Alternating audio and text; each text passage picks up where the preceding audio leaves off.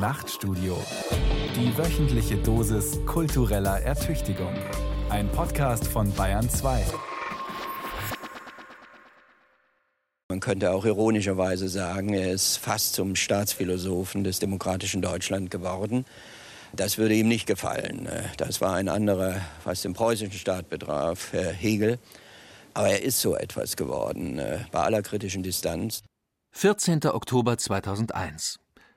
Was der damalige Außenminister Joschka Fischer in der Frankfurter Paulskirche sagte, war nicht bloß eine Verbeugung vor Jürgen Habermas. Der hatte soeben in Anwesenheit von Bundespräsident Johannes Rau und Bundeskanzler Gerhard Schröder die wohl international wichtigste kulturelle Ehrung dieses Landes verliehen bekommen, den Friedenspreis des deutschen Buchhandels. Habermas ist ebenso Philosoph, Soziologe wie auch Zeitdiagnostiker. Und als solcher fordert er einen Monat nach 9-11, dass trotz der stummen Gewalt, trotz des Zusammenstoßes grundverschiedener Welten es darum gehe, eine gemeinsame Sprache gegen den Terror zu entwickeln. Der Krieg gegen den Terrorismus ist kein Krieg. Und im Terrorismus äußert sich auch, ich sage auch, der verhängnisvoll sprachlose Zusammenstoß von Welten, die jenseits der stummen Gewalt der Terroristen wieder Raketen eine gemeinsame Sprache entwickeln müssen. Entscheidend an Fischers Aussage war ein einziger Begriff Staatsphilosoph. Der steht für eine Forderung Platos, nach der Philosophen Könige zu sein hatten oder die Könige tüchtige Philosophen. Denn sonst drohe großes Unheil für die ganze Menschheit.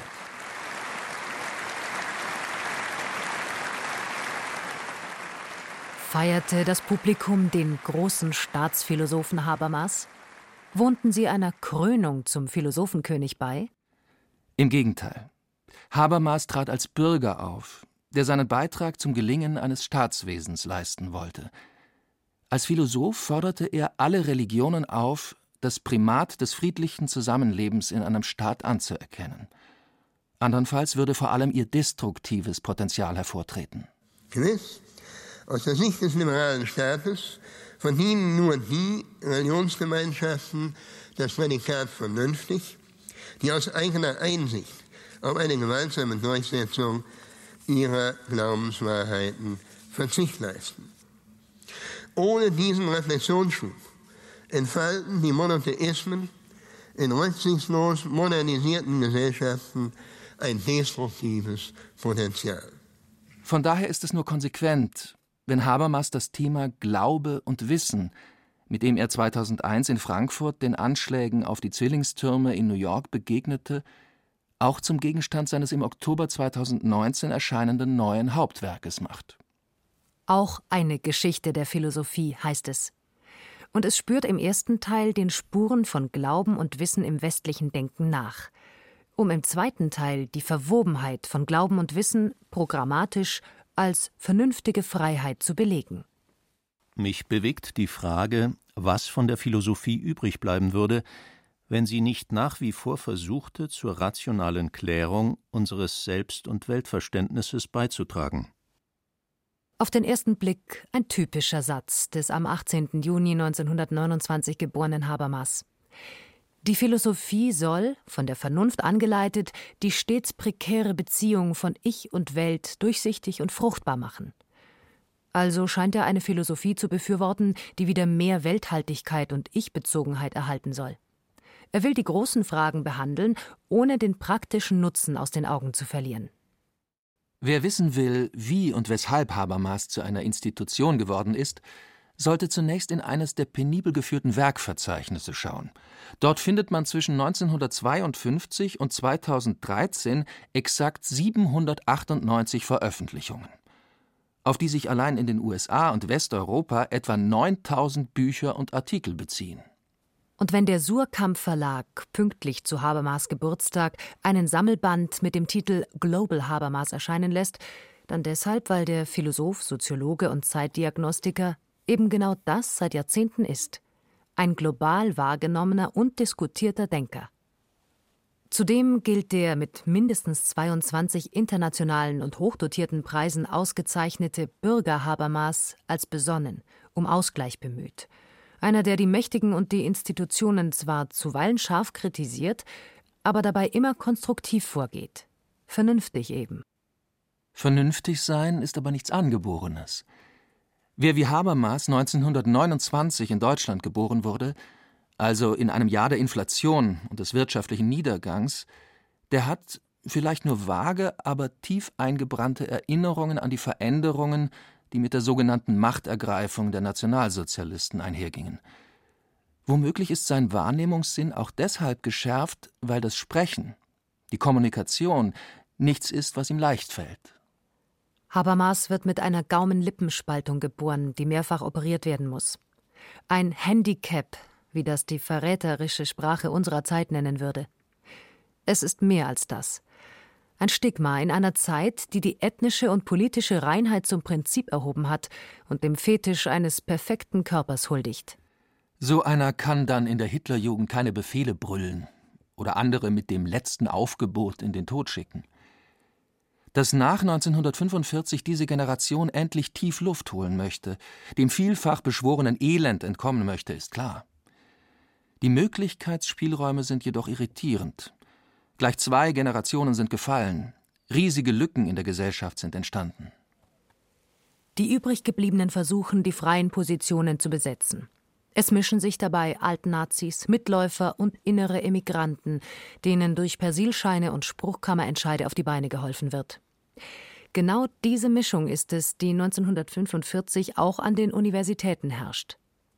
Der gebürtige Berliner und seit 1924 in Jerusalem lebende Judaist Gershom Scholem findet in einem Brief an Hannah Arendt für die ausgebliebene Erneuerung klare Worte. Unser Freund Hans Jonas hat ein Vorlesungsverzeichnis der Universität Göttingen mitgebracht, Winter 1945, das auch nicht ohne ist. Man sieht daraus, dass ein theologisches Schwein wie Friedrich Gogarten weiter amtiert. Und nur Emanuel Hirsch, bei dem freilich gar nichts mehr zu machen war, allein hat das Weite suchen müssen. Dass Habermas später mit Scholem Freundschaft schließen konnte und mit Arendt eine konstruktive Auseinandersetzung führte, gehört zu den von ihm häufig erwähnten Glücksfällen seines Lebens. Habermas Studium in Göttingen, vor allem aber in Bonn, ermöglicht zweierlei. Den Kontakt mit bekannten Professoren, die den tausendjährigen Muff unter den Talaren verströmen. Zum anderen kann Habermas aus der Nähe die Entstehung eines Staates beobachten. Bonn wird Hauptstadt, das Grundgesetz liefert den Rahmen. Es sollte sich schon bald von der garantierten Rechtssicherheit hin zur moralischen Instanz entwickeln. Der Neuanfang war also aus dem Oberseminar zu sehen, und nicht nur das. Während Habermas an seiner Dissertation sitzt, tut er das, was nicht wenige andere ebenfalls als Chance erkennen: mitreden. Und vor allem mitschreiben an einer Geschichte, die ökonomischen Erfolg verspricht und geistig die Moderne endlich dauerhaft nach Deutschland holen will. Habermas wird also beides: Philosoph und Journalist. Von beidem das Beste, wenn man es pathetisch ausdrücken will. Die gerade mal in 150 Exemplaren gedruckte Dissertation über Schelling findet rasch Anerkennung in Fachkreisen. Die Zeitungsartikel, vor allem in der Frankfurter Allgemeinen, lassen nachfragen, wer ist dieser Mann? Nun, einer sprach es ganz klar aus, wenn auch in Frankreich, wenn auch in einer Fachzeitschrift. Die Autorität schlechthin in Sachen deutscher idealistischer Philosophie, der Jesuit Xavier Tilliet nannte Habermas in einer Kritik der Dissertation jung und brillant. Und dabei war die Auseinandersetzung mit Schelling in den frühen 50ern durchaus eine ideenpolitische Abgelegenheit. Denn die vermeintliche Vollendung der wichtigsten Epoche der modernen Philosophie, eben des deutschen Idealismus, in dem Werk des 1854 in der Schweiz verstorbenen Schelling, wurde vielfach als Schlussgesang deutschen Denkens begriffen. Der in die Schweiz übergesiedelte Karl Jaspers hantierte gar mit dem Begriff der Größe, als er Schelling in den Griff bekommen wollte. Habermas war in seiner Arbeit noch einen Schritt weiter gegangen. Um an den sogenannten späten Schelling heranzukommen, hatte er sich bei Martin Heidegger bedient, begrifflich und gedanklich. Doch dann kam der Schock über den geistigen Lehrvater Heidegger, der in der Einführung in die Metaphysik von der inneren Wahrheit und Größe dieser Bewegung sprach. Mit Bewegung meinte Martin Heidegger den Nationalsozialismus. Und dem schrieb er noch 1953 eine innere Wahrheit zu. und wiederholte damit, was er bereits 1935 in der Vorlesung Einführung in die Metaphysik gesagt hatte. Habermas Reaktion darauf in der FAZ liest sich heute wie eine Grundsatzentscheidung. Er bestand in der Rezension darauf, dass gerade derjenige Philosoph, der die philosophische Tradition in das von allen irdischen und göttlichen Resten befreite Denken überführen wollte, gegen seinen eigenen Anspruch tagespolitisch wurde. Der heimliche König im Reich des Denkens, wie ihn die emigrierte Schülerin Hannah Arendt später nennen sollte, war zum Staatsphilosophen und Propagandisten des Nationalsozialismus geworden. Nach dem Versagen des selbsternannten Seinsdenkers blieb für Habermas nur eines zu fordern.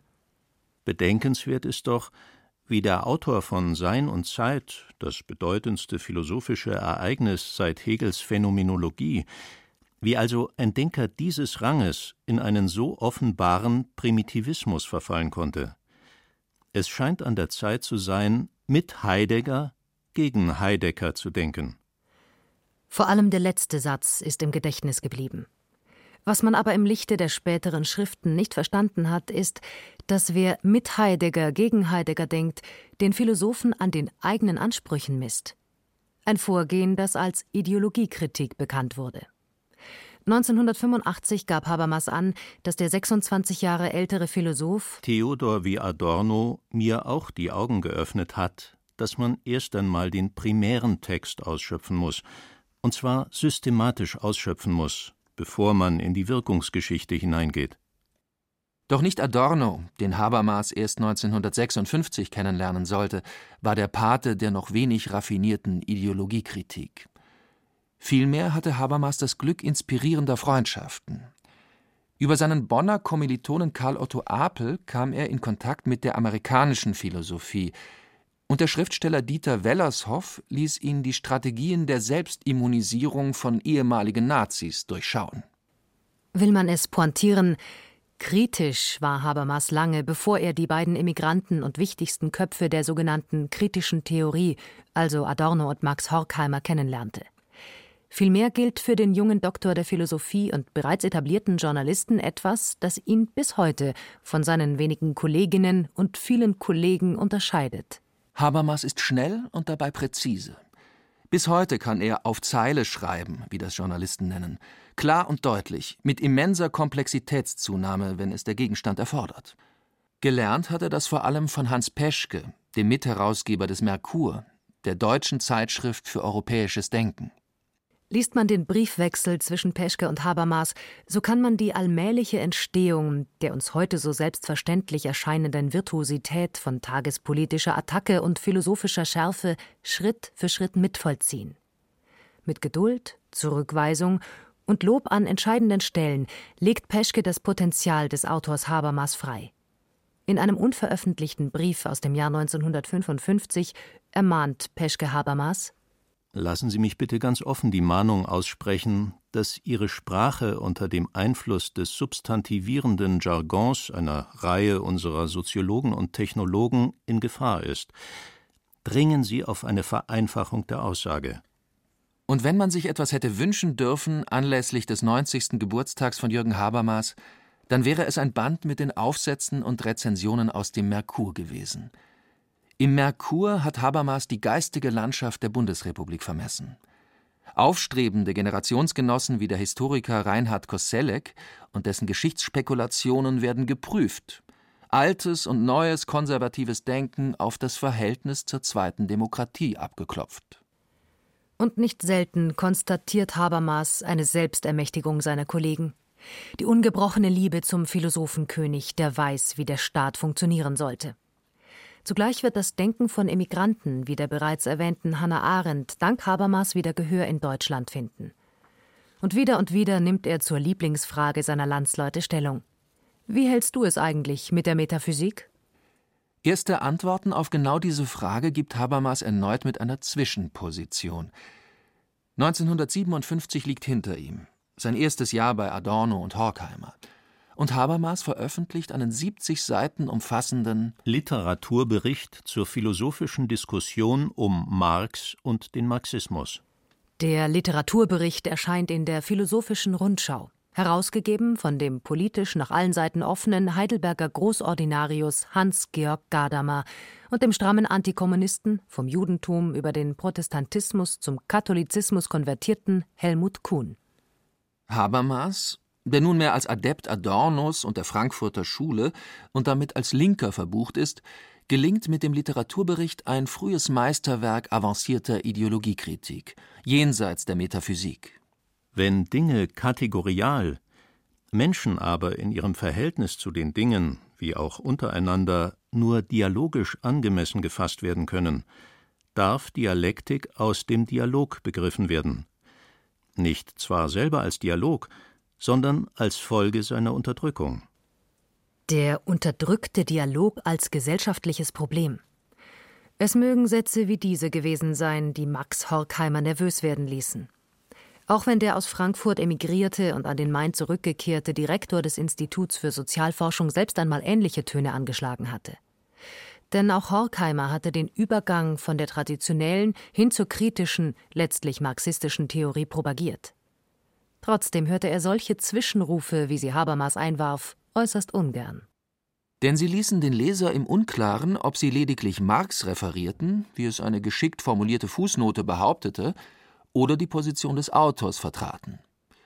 Außerdem klangen Dialog und Dialektik in den Ohren des immer konservativer werdenden Horkheimer wie eine Hinwendung zu einer philosophischen Anthropologie, die er früher bekämpft hatte. Dass Habermas das Institut schließlich verließ, sich in Marburg bei dem unzweifelhaft links stehenden Soziologen Wolfgang Abendroth habilitierte und bereits vor diesem akademischen Schritt ins Erwachsenenleben ein Extraordinariat in Heidelberg erhielt, gehört zu den Geschichten, die allzu leicht als Glücksfall konsumiert werden können. Doch was da in den Jahren 1960 und 61 geschah, steht in direkter Linie mit Habermas wichtigstem Werk, seiner 20 Jahre später veröffentlichten Theorie des kommunikativen Handelns. Der sogenannte frühe Habermas legte nämlich bereits Anfang der 60er Jahre offen, die Philosophie muss sich ebenso von Ursprungsfantasien Heideggerscher Provenienz verabschieden, wie von der orthodox-marxistischen Auflösung der Philosophie in bloße Ideologie. Nur so könne eine neue, freie, ja demokratische Sprache entstehen, die den Menschen in seine Verhältnisse zurückbindet. Einfach ausgedrückt, eine freie Sprache für freie Bürger. Diese Verhältnisse werden vorgegeben durch den Vernunftgebrauch, der sich durch Sprache vermittelt. Sprache unterdrückt nicht, täuscht nicht, ist ein Austausch zwischen gleichberechtigten Partnern. Das Handeln, das sich nach den Kriterien der Vernunft richten und beurteilen lassen muss, manifestiert sich ebenfalls sprachlich. Zudem muss das Handeln mit dem Problem des Zufalls ins Verhältnis gesetzt werden, denn auch jede vernunftgeleitete Handlung weiß nichts von ihren Folgen. Habermas denkt Kommunikation vom Gelingen her.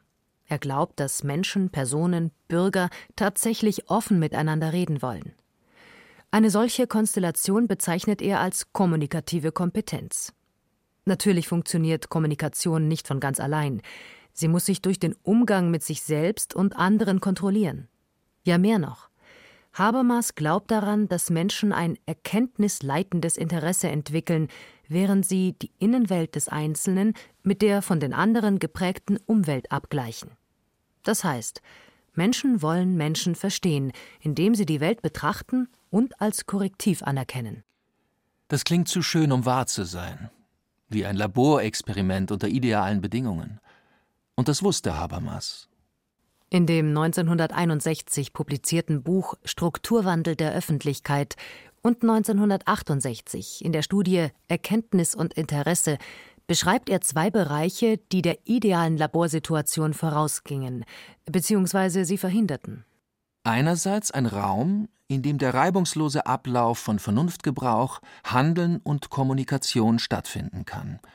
Nach Habermas ist das die Öffentlichkeit also jener Bereich menschlichen Zusammenlebens, an dem jede und jeder Anteil hat, weil jede und jeder sie erzeugt. In der Öffentlichkeit werden Argumente ausgetauscht, also Diskussionen geführt. Je nach Grad der Komplexität gehen sie als Diskurse ins Gedächtnis von Gemeinschaften ein und werden weitergeführt. Habermas war sich bewusst, dass solche Diskurse ihre Grenzen haben. Diskurse herrschen nicht, Sie erzeugen eine kommunikative Macht, die die administrative nicht ersetzen, sondern nur beeinflussen kann. Denn obwohl die administrative Macht selbst aus Diskursen besteht, unterbindet sie das freie Sprechen. Noch wesentlich einflussreicher ist ein anderer Faktor der Moderne. Es sind die scientistischen und instrumentellen Tendenzen der Wissenschaft, die die gesellschaftlichen Austauschprozesse sowohl ermöglichen als auch begrenzen. Denn die Wissenschaft erzeugt Wissen und erweitert somit die menschlichen Handlungsmöglichkeiten, zugleich steuert sie solche Einsichten durch Verfahren, die den Menschen zum Typus herabsinken lassen, ihn zum Sklaven der Verhältnisse machen. Gegen die Unterdrückung entwickelt Habermas ein fünfteiliges Programm. Erstens. Die Leistungen des transzendentalen Subjekts haben ihre Basis in der Naturgeschichte der Menschengattung.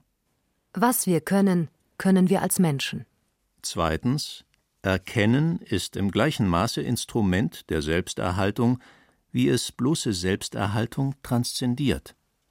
Unser Verstand ist Produkt unseres Überlebenswillens. Aber jetzt will er mehr sein. Drittens. Die erkenntnisleitenden Interessen bilden sich im Medium von Arbeit, Sprache und Herrschaft. Wofür wir uns interessieren, bestimmen wir nicht allein. Viertens. In der Kraft der Selbstreflexion sind Erkenntnis und Interesse eins. Über uns nachzudenken macht uns zu besseren Menschen. Fünftens. Die Einheit von Erkenntnis und Interesse bewährt sich in einer Dialektik, die aus den geschichtlichen Spuren des unterdrückten Dialogs das Unterdrückte rekonstruiert. Wir wollen nicht unterdrückt werden. Wir erkennen Unterdrückung. Und beides führt dazu, dass wir eine Chance haben, die Unterdrückung zu beenden. Habermas misstraut den Heilsversprechen der Wissenschaft. Vor allem aber lenkt er den Blick auf die Spielräume des Menschen, seine Fähigkeit, sich selbst und die Welt zu erschließen und zu gestalten. Mit diesem Theorieprofil verabschiedet Habermas endgültig jede Abschlussfigur der traditionellen Philosophie. Sein Denken hat kein finales Ziel mehr, keinen Abschluss. Stattdessen vertraut er auf die Wirkmacht von Dialog und Dialektik. Damit begibt sich Habermas erneut in eine Zwischenposition. Die Dialektik soll dafür sorgen, dass das kritische, auf eine aufgeklärt emanzipatorische Gesellschaft zielende Denken erst dann zum Ende kommt, wenn Konsens hergestellt werden kann. Wir sollten erst schweigen, wenn wir uns einig sind. Ideal nenne ich eine Sprechsituation, in der die Kommunikationen nicht nur durch äußere kontingente Entwicklungen, sondern auch nicht durch Zwänge behindert werden, die sich aus der Struktur der Kommunikation selbst ergeben. Und zwar erzeugt die Kommunikationsstruktur nur dann keine Zwänge, wenn für alle Diskursteilnehmer eine symmetrische Verteilung der Chancen, Sprechakte zu wählen und auszuführen, gegeben ist. Das ist Habermas Version von Freiheit, Gleichheit, Brüderlichkeit. Eine Kommunikationsgemeinschaft, der es letztlich um die Wahrheit der geschichtlichen Abläufe geht. Zugleich will sie Wahrheitskriterien entwickeln, auf die sich die gegenwärtigen und sogar zukünftigen Generationen berufen können.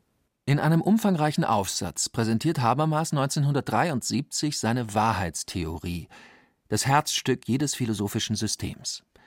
Ausgerechnet er, den die Fachkollegen längst in der missgünstig beäugten Soziologie verloren geglaubt haben, erneuert einen Gegenstand, den die meisten für einen Ladenhüter hielten. Habermas zielt aufs Ganze, und verweigert zugleich den Umhang des Philosophenkönigs. Die Philosophie bleibt ihrer großen Tradition treu, indem sie ihr entsagt.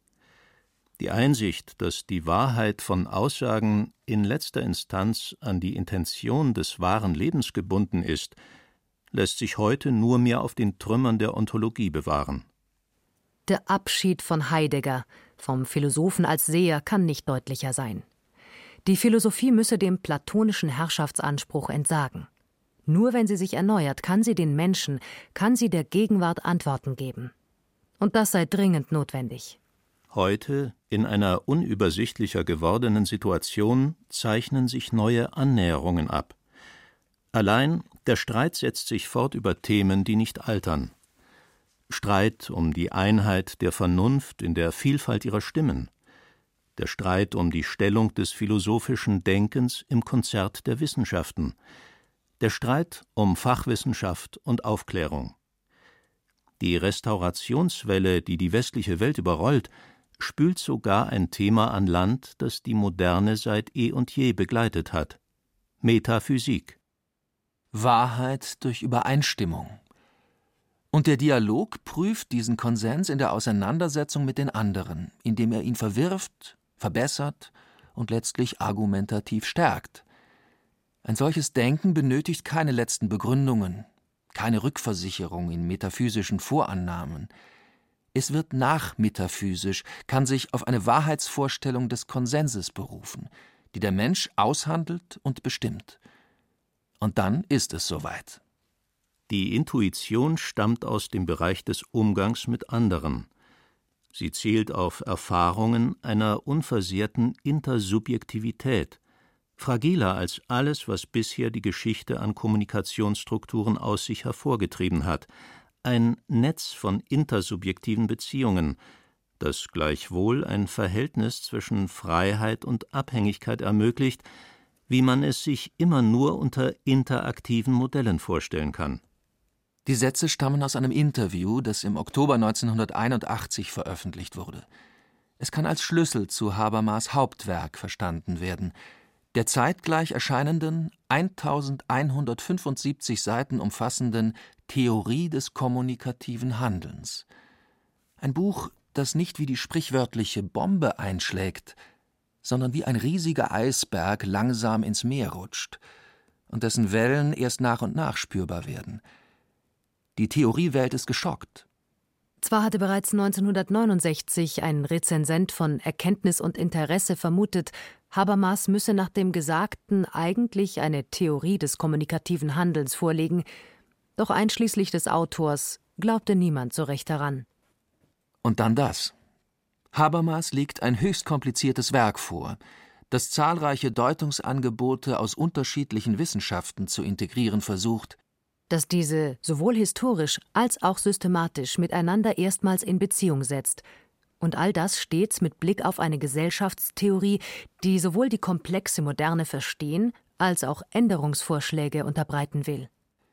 Doch statt uns in den Maulwurfsgängen zu verlieren, wie Immanuel Kant die Tempel der Theorie nannte, gehen wir lieber zu Habermas Zitat aus dem Interview zurück. Der Umgang mit anderen war seit Georg Simmels Soziologie aus dem Jahr 1908 ursprünglich eine der Kernfragen des Faches. Der 1858 geborene und 1918 verstorbene Philosoph hatte in einem Exkurs über das Problem Wie ist Gesellschaft möglich eindringlich dargelegt, dass jeder Mensch einen tiefsten Individualitätspunkt besitze, der sich jeder Einordnung in ein Allgemeines entziehe. Der Mensch erscheine deshalb stets als Fragment, und gerade die unvollständige Durchsichtigkeit und Erkennbarkeit des Individuums führe zu sich entspinnenden Wechselwirkungen zwischen den Menschen. Und daraus ergibt sich für Simmel ein fragiles Gebilde, das von Habermas weiter analysiert wird. Simmels sich entspinnende Wechselwirkungen wird bei Habermas der Umgang mit anderen und wird ihm zur Keimzelle eines Inter, eines Zwischen. Wenn Intersubjektivität und Interaktion bei Habermas ins Spiel kommen, dann geht es eben nicht um das altbekannte Subjekt, jenes Ich der Philosophen, das vor Selbstbestimmung strotzt. Und es geht auch nicht um Aktion, also nicht um das Handeln als Auslöser von etwas, auf das andere bloß reagieren können. Das Inter löst die starren Formen von Bewusstseinsphilosophie und moderner analytischer Philosophie zwar nicht auf, doch weist es ihnen etwas Entscheidendes zu, womit das Denken seit jeher seine Probleme hatte die Kontingenz oder einfacher gesagt den Zufall. Der Zufall ist das, was sich der zumeist einfachen, vernünftigen Erklärung entzieht, dessen Auswirkungen jedoch analysiert werden können. Und diese Eigenschaften teilt der Zufall mit dem Zwischen. Wichtiger noch, sie sind beide in unserem Alltag, unserer Lebenswelt verankert, wo jeder das Unerwartete schon schockartig erfahren hat, um es im Nachhinein doch verstehen zu können. Der Zufall wird bei Habermas zu einem Instrument. Zum einen soll mit seiner Hilfe die Handlungsfreiheit des Menschen betont werden, gegen jede Form der Perfektion. Zum anderen hilft der Zufall dabei, die zahlreichen menschlichen Äußerungsformen, also sowohl sprachliche wie gestaltende, als Entfaltungen des menschlichen Geistes zu begreifen. Darüber zu kommunizieren bedeutet zu handeln. Der Mensch erfährt sich trotz aller Gefährdungen, denen er sich und andere aussetzt, als Mensch. Der Einzelne verkoppelt in vernünftiger Rede miteinander, was sich längst in tausend Einzelbereiche auseinanderdividiert hat. Im Moment der Verständigung kommt es zu der geschilderten fragilen Einheit des Menschen mit sich selbst und somit auch mit der Gesellschaft. Die moderne Gesellschaft ermöglicht individuelle Freiheit. Die Vielfalt individueller Äußerungen aber gefährdet Verständigung. Doch der dem Konsens verpflichtete Mensch und Bürger kennt viele menschliche Äußerungen und weiß mit ihnen umzugehen. Das macht Verstehen wieder möglich. Nun lässt die Theorie der Moderne, wie Habermas seine Theorie des kommunikativen Handelns am Ende des Buches charakterisierte, nun lässt also die Theorie der Moderne immerhin Folgendes erkennen. In modernen Gesellschaften erweitern sich die Kontingenzspielräume für die aus normativen Kontexten entbundenen Interaktionen so weit, dass der Eigensinn des kommunikativen Handelns sowohl in den entinstitutionalisierten Verkehrsformen der familialen Privatsphäre wie in der durch Massenmedien geprägten Öffentlichkeit praktisch wahr wird. Vielleicht kann diese produktive Bedrohung eine Herausforderung, die die symbolischen Strukturen im Ganzen in Frage stellt, plausibel machen, warum diese für uns zugänglich geworden sind. Übersetzt man das aus der Theoriesprache des Philosophen in die des Zeitdiagnostikers, dann versteht man Habermas Engagement in den nächsten Jahrzehnten besser. Denn er hat hier ein Kriterium entwickelt, mit dem er künftig politische Veränderungen beurteilen kann. Inwieweit bieten die nationalen und internationalen Institutionen Menschen die Möglichkeit zur Überprüfung ihrer Entscheidungen? Kommuniziert man mit den Bürgerinnen und Bürgern? Entsteht Durchsichtigkeit, Nachvollziehbarkeit, die Möglichkeit zum Einspruch? Die Fragen bleiben zunächst im Raum stehen. Habermas wendet sich nicht wirklich von den Problemen ab, aber er beobachtet sehr genau seine Kollegen. In den USA, weit mehr aber noch in Frankreich, haben sich philosophische Bewegungen gebildet, die auf das Projekt der Moderne mit der Rückkehr zu Ursprungsfantasien reagieren – also das kommunikative Handeln zugunsten des Seins oder des Ereignisses oder einer nicht mehr hinterfragbaren gesellschaftlichen Struktur abbrechen und sich in diesen letzten Gründen einrichten möchten. Wir verhandeln nicht mehr, wir wissen. Das Ergebnis der äußerst kritischen Nachfragen gegenüber den Pariser Kollegen ist 1983 das Buch Der philosophische Diskurs der Moderne. In zwölf Kapiteln wird die Geschichte einer gezielt vorgenommenen Verabschiedung der Vernunft erzählt. Nietzsche und Heidegger sind die Drahtzieher, denen Michel Foucault, Jacques Derrida und viele andere auf den Leim gingen. Was dabei herauskommt, klingt bei Habermas so. Das philosophische Denken wird, wenn es gemäß Derridas Empfehlungen von der Pflicht, Probleme zu lösen, entbunden und literaturkritisch umfunktioniert wird, nicht nur seines Ernstes, sondern seiner Produktivität und Leistungsfähigkeit beraubt. Das sitzt und lässt die französischen Kollegen nicht nur die Stirn runzeln. Das Buch führt zu regelrechten Kriegen um Glauben und Wissen. In Pariser und Frankfurter Seminarräumen werden Bekenntnisse verlangt. Wie hältst du es mit der anderen Rheinseite? In Berlin und Konstanz schlägt man sich auf die Seite Derridas, in München oder Bonn überholt man Habermas noch weit rechts. Wer so etwas wie Derrida lesen wolle, der könne ja nach Berlin gehen, dürfen sich Studentinnen und Studenten in der bayerischen Landeshauptstadt anhören. Habermas mag in der Diagnose konsequent sein. Sachlich zutreffend war die Kritik nicht. Und so löste sich der Konflikt. Derrida hielt in Frankfurt die bedeutendste Rede, die je auf Adorno vorgetragen wurde, weil er ihn aufnahm und ganz ins Heute verwandelte und den Vortrag als Bollwerk gegen den Verfall der Universität inszenierte. Habermas wiederum fand Jahre später in dem Franzosen einen politischen Weggefährten und einen Mitstreiter beim mit Heidegger gegen Heidegger denken und klingt dabei fast schelmisch. Derridas Werk kann in Deutschland auch deshalb eine klärende Wirkung entfalten, weil es sich den späten Heidegger aneignet, ohne an den mosaischen Anfängen neuheidnischen Verrat zu üben. Statt Verrat zu üben, revidiert Habermas seine Position. Auch bei seiner eigenen Person entsteht Wahrheit diskursiv im Umgang mit anderen.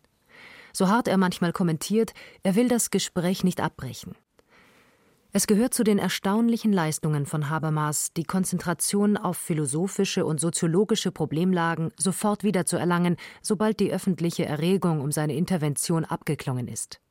Ergebnis der Konzentration die Einsicht, dass die politische Entwicklung mehr Klarheit über die politische Organisation des Staates verlangte.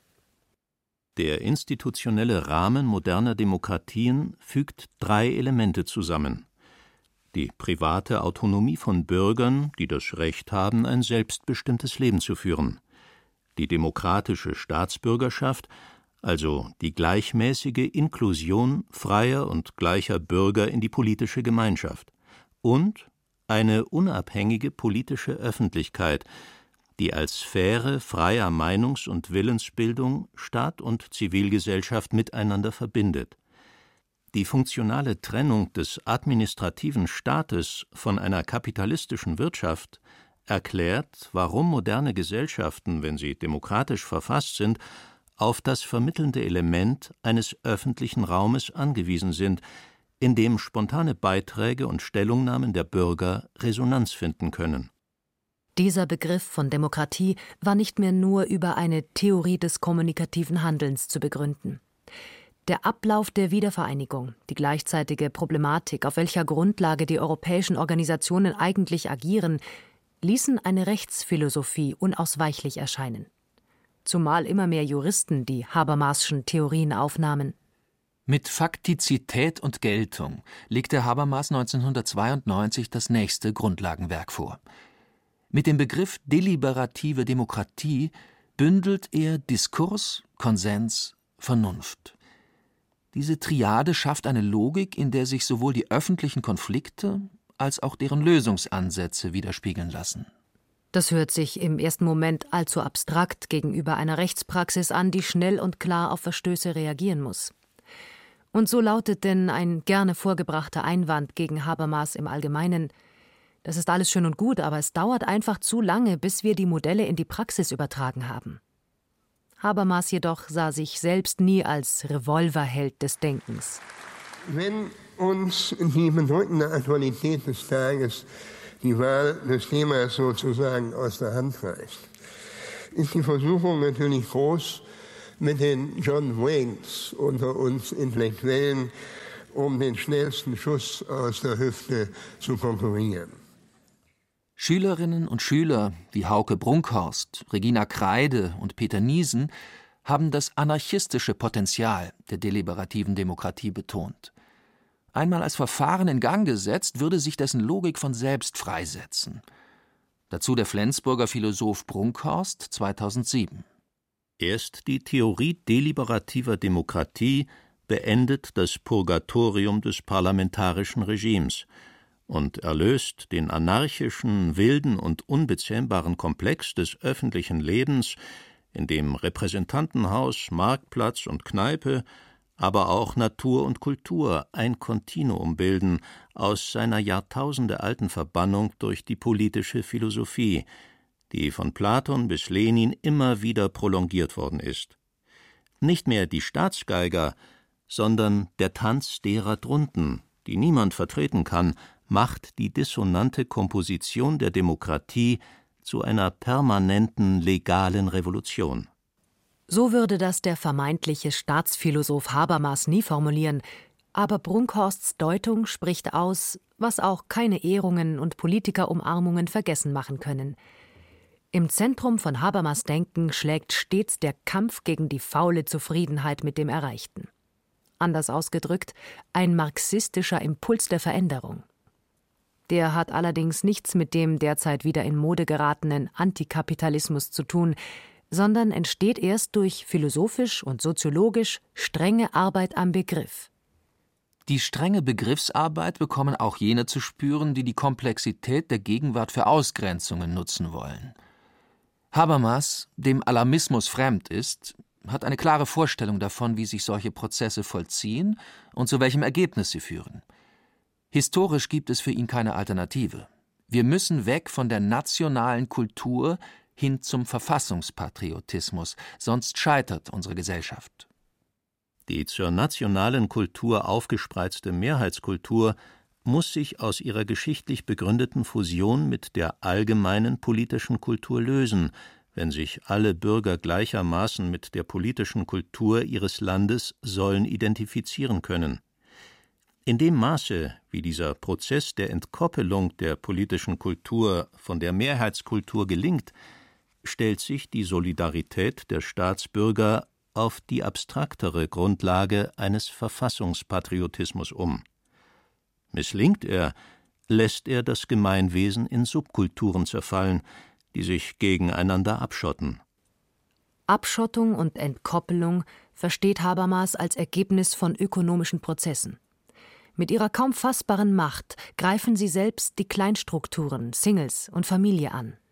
Je weiter die Individuierung fortschreitet, umso weiter verstrickt sich das einzelne Subjekt in ein immer dichteres und zugleich subtileres Netz reziproker Schutzlosigkeiten und exponierter Schutzbedürftigkeiten.